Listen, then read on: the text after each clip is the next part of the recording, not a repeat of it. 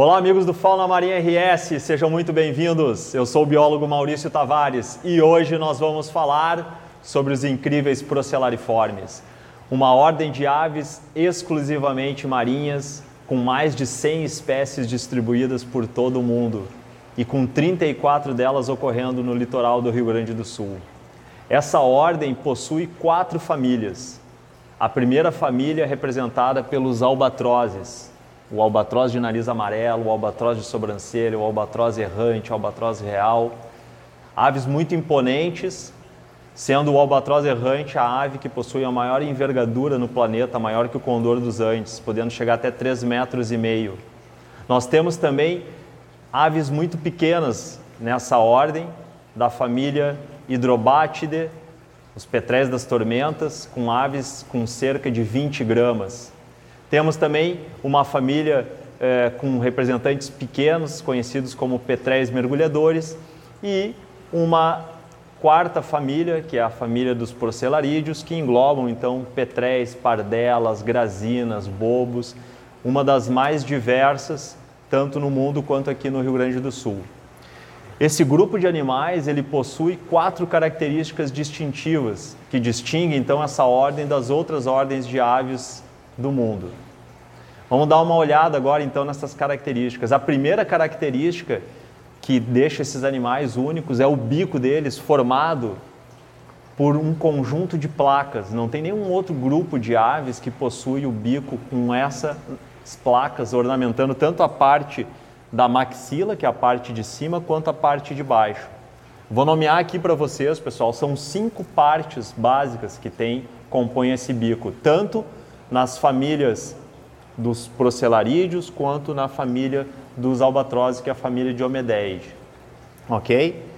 Primeiro, vamos começar pela ponta do bico, que é uma parte que normalmente às vezes tem uma coloração diferente, chama mais atenção, né? Tanto aqui no albatroz de nariz amarelo quanto nesse albatroz de sobrancelha jovem. Vocês estão vendo que a ponta é diferente tanto em cima quanto embaixo. A parte de cima é a unha maxilar, e a de baixo é a unha mandibular. Bastante fácil, né? Porque a parte de baixo do bico é a mandíbula e a de cima é a maxila. Então, unha maxilar e unha mandibular. Agora vamos continuar aqui na parte de baixo.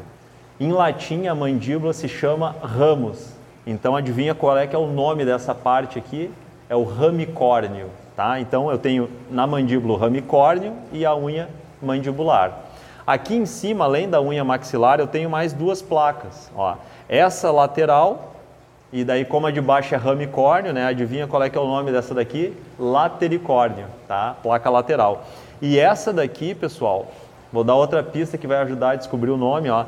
Tem uma medida que os ornitólogos fazem dessa parte aqui do comprimento do bico que se chama culmen, o nome dessa medida, tá? O culmen da ave, o culmen, né? Essa parte aqui do topo do, do bico, da maxila. Então essa parte aqui é o culminicórnio, tá? Então essas são as cinco partes que compõem um bico de um procellariforme. O culminicórnio, que no caso aqui do albatroz de nariz amarelo, quando ele fica adulto, ele fica com ele amarelo e por isso ganha esse nome popular. A unha maxilar, que aqui quando ele é adulto ó, é rosa alaranjada. Depois eu tenho a unha mandibular, que aqui nele é preta com a pontinha esbranquiçada.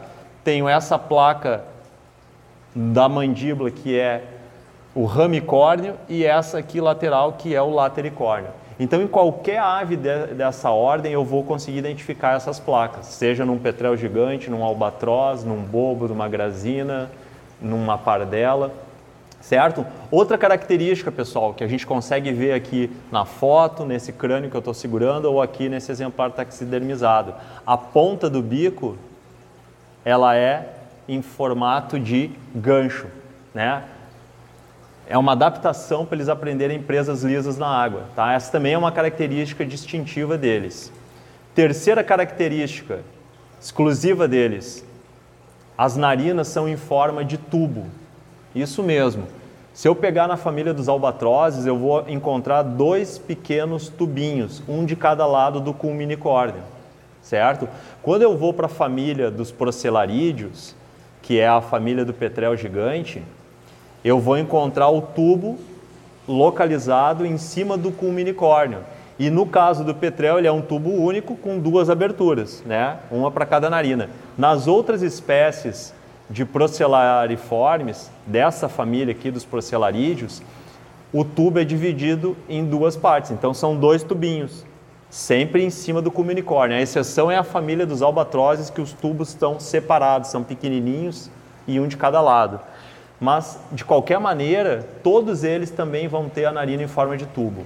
E a quarta característica distintiva dessa ordem é o centro de gravidade do corpo projetado para trás, ou seja, o, as patas não estão localizadas no centro do corpo, elas estão projetadas para trás do centro de gravidade.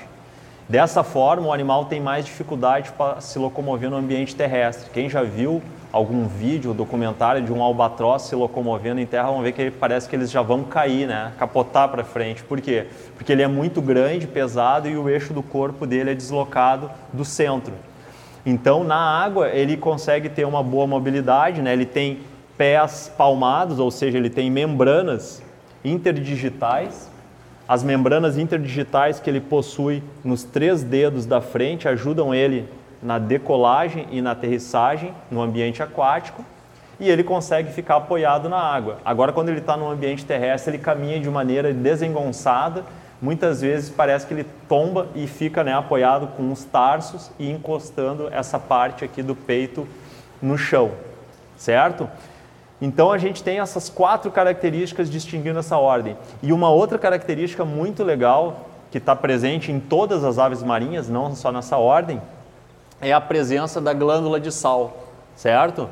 A glândula de sal, pessoal, ela está localizada nessa parte aqui, ó, acima dos olhos, numa cavidade do crânio.